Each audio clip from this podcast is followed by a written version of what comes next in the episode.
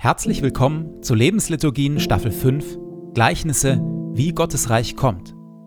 Denn das ist das große Thema von Jesus, dass Gottes Reich kommt, wie es kommt und wie es in ihm zugeht.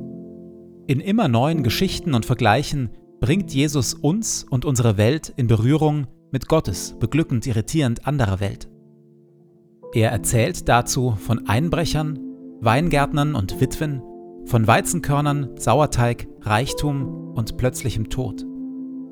In den Lebensliturgien lassen wir uns von Jesus mit hineinnehmen, in diese Geschichten und in das Kommen seines Reiches, seiner Wirklichkeit. Und jetzt viel Freude damit.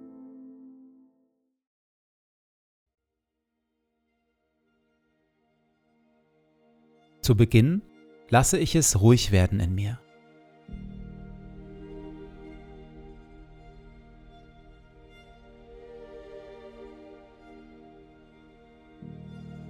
Ich atme langsam und bewusst. Du Herr bist hier, jetzt, in diesem Moment und in meinem Herzen. Du Herr bist nah, näher als mein Atem und mein Herzschlag, näher als ich mir selbst bin. Du Herr bist Wirklichkeit wirklicher noch als alle Freude, Schmerz oder Sorge. Du, Herr, bist hier, jetzt und schaust mich liebevoll an.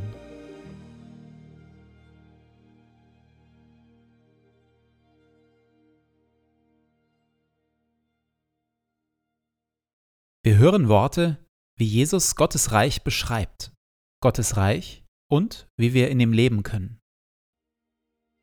Glücklich zu preisen sind die Sanftmütigen und die Friedensstifter, denn sie werden die Erde besitzen und Kinder Gottes genannt werden.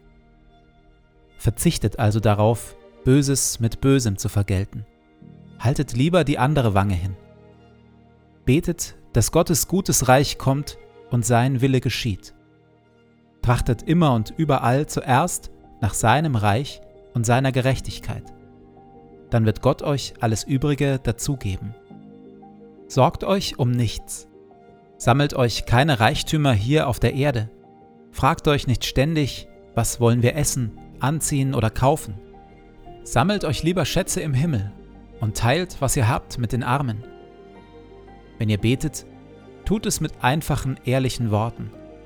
Und wenn ihr anderen Gutes tut, dann tut es mit Demut und mit Liebe verurteilt und richtet niemanden. Denn selig sind die Barmherzigen und die, die arm sind vor Gott. Das verlorene Schaf und die verlorene Silbermünze. Jesus erzählt mit diesen beiden Gleichnissen von seiner eigenen Suchleidenschaft und seiner Findefreude. Im Gleichnis vom verlorenen Schaf wählt er mit dem suchenden und findenden Hirten ein recht klassisches theologisches Bild. Der Herr ist mein Hirte. Es fällt leicht, Jesus mit dem Hirten zu identifizieren. In seinem zweiten Gleichnis tut er dagegen etwas Seltsames. Er erzählt von seiner Suchleidenschaft und seiner Findefreude in der Gestalt einer armen Frau. Das ist zutiefst ungewöhnlich. Oder wie ist es, wenn eine Frau zehn Silbermünzen hat und eine davon verliert?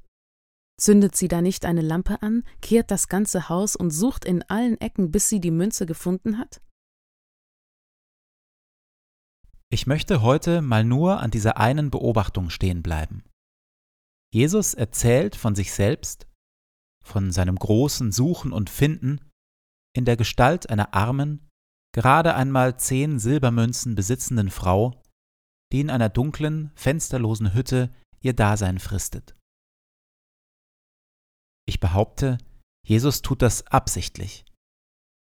Er verteidigt seinen bevorzugten Aufenthaltsort bei den Armen, den Kranken und den Randsiedlern, indem er von der Münzsuche einer armen Frau erzählt. Jesus irritiert absichtlich.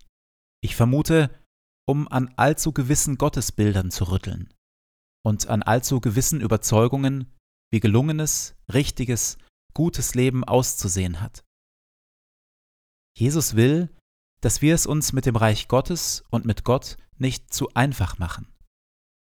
Dass wir innerlich so wach und geistlich beweglich sind und bleiben, dass wir Gott sowohl durch die Linse eines Hirten wie auch durch die Linse einer armen Frau entdecken können. Dass wir erkennen, wie unfassbar viele Seiten und Eigenschaften Gott hat. Welche Seite Gottes habe ich in der letzten Zeit neu entdeckt? Wo hat Gott mich überrascht? In der Stille komme ich mit Gott darüber ins Gespräch.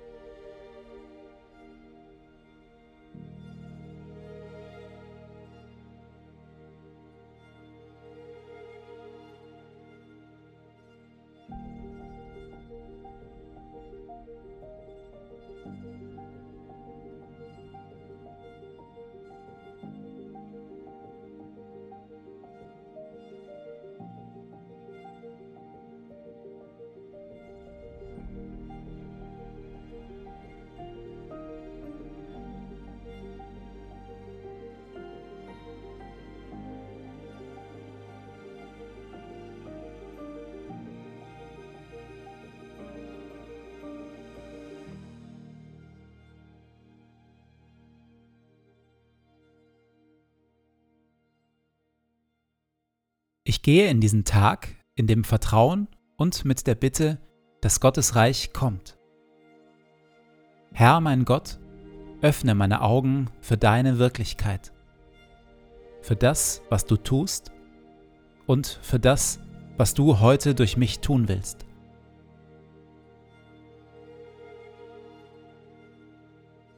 Lass dein Reich kommen und deinen guten Willen geschehen, wie im Himmel so in unseren Parlamenten und den Konzernzentralen unserer Wirtschaft, genauso wie in unseren Schulen, Gefängnissen, Altersheimen und Kirchen. Und natürlich auch in meinem Leben. Sende zu all dem deinen Heiligen Geist, denn dein ist das Reich und die Kraft und die Herrlichkeit in Ewigkeit. Amen.